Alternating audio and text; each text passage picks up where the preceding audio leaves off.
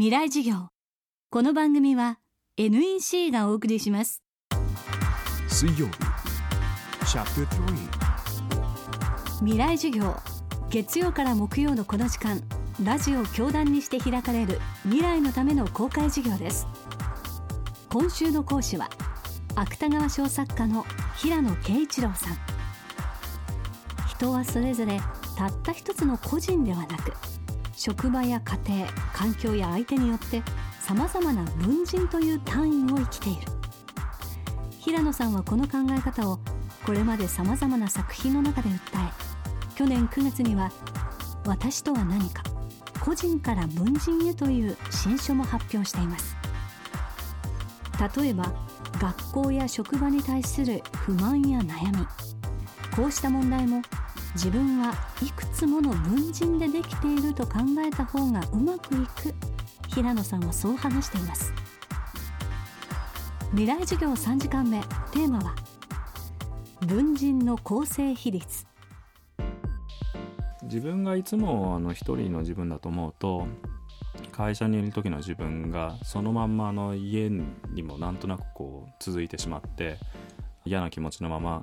家族とも接してっていう風になると思うんですよね。だけど自分の中であの一旦ね会社の時の文人と家族といる時の文人は別っていう風にこう考えてみるだけでまあ気持ちを切り替えるとかねそういうことでみんなあのなんとなくはやってきたことだと思うんですけどすっきりともうねあのもう家に帰ったら家族との文人を生きるっていう風に 一旦その考えるとねでそれが楽しければねあやっぱ家族といる時は楽しいなと。で会社にいる時の文人がやっぱりあの今自分にとってストレスがあると。で他の誰といる時もいいと。でその自分の文人の構成比率を見渡してねやっぱこれから死ぬまでの残りの時間どの文人を自分はできるだけ長い時間生きていきたいかなとかどういう文人を新たに作りたいかなと。そのためには誰と出会う必要があるかとかどういう環境に行くべきかとかっていうことを考えると。でそれはあの綺麗にあの分けて考えないとなんかあのもやっとしちゃうんですよね。でもやっとしたままだとやっぱりなんかあの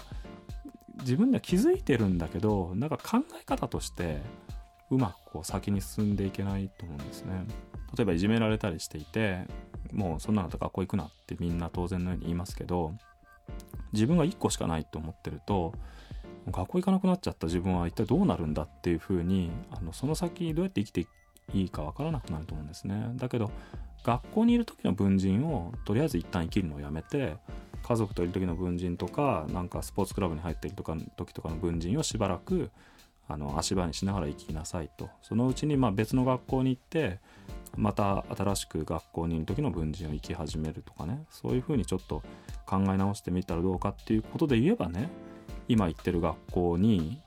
生き続けなくてもいいんじゃないかっていうふうに思えるんじゃないかと思うんですよね。だかそういうふうに生き方を整理するのは最終的にはやっぱりあの時間の使い方っていうのかな誰とどういうふうに時間を過ごすのかっていうことのあの整理につながっていくんだと思いますね。また平野さん自身もいくつもの文人が増えていくことでこれまで感じていたストレスから解放されたと語っています僕はあのコミュニティに対してずっとアンビバレントな気持ちがあって例えば地元のコミュニティとかっていうのはね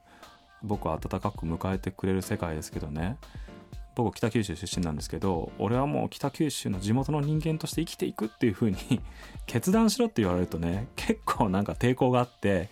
いや俺にはなんかもっとねあの違う可能性もあるはずだとかっていう風にこう感じていてだから高校生まで、まあ、北九州にいて自分は一人のまあ個人だって考えた段階では友達に俺たち地元の人間だしっていうんで肩とか組まれるとねなんかちょっとねありがた迷惑みたいなとこあったんですよね。だけど今あのこの年になって作家として生きている文人だとかね外人の友達がいる文人とか京都に長くいた文人とかいくつか抱えてみると地元に戻った時の自分文人っていうものもやっぱりなんか生きててあの心地いいなってこう自然と思えるようになったんですよね。だからコミュニティってなんか自分を一つに規定されてしまうような気がするから帰属したくても反発のあった人もいると思うんですけど複数のコミュニティに自分が帰属できるっていうふうに考えられればそのストレスを感じなくて済むんだと思うんですね。だから僕の場合だとまあ小説書いてて文学っていう世界のコミュニティに属している自分の文人と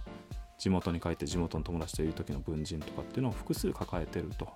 で比率としては日常生活の時にはやっぱり作家としての文人は大きいですけど実家に帰ると一時的に地元の文人がこう比率を大きくするとかねそういうふうに考えていくつかのコミュニティに同時に参加するっていうのがいいんじゃないかと思うんですね。そうするとどっかのコミュニティに参加してる。例えば僕は作家として食いつぶれてもね。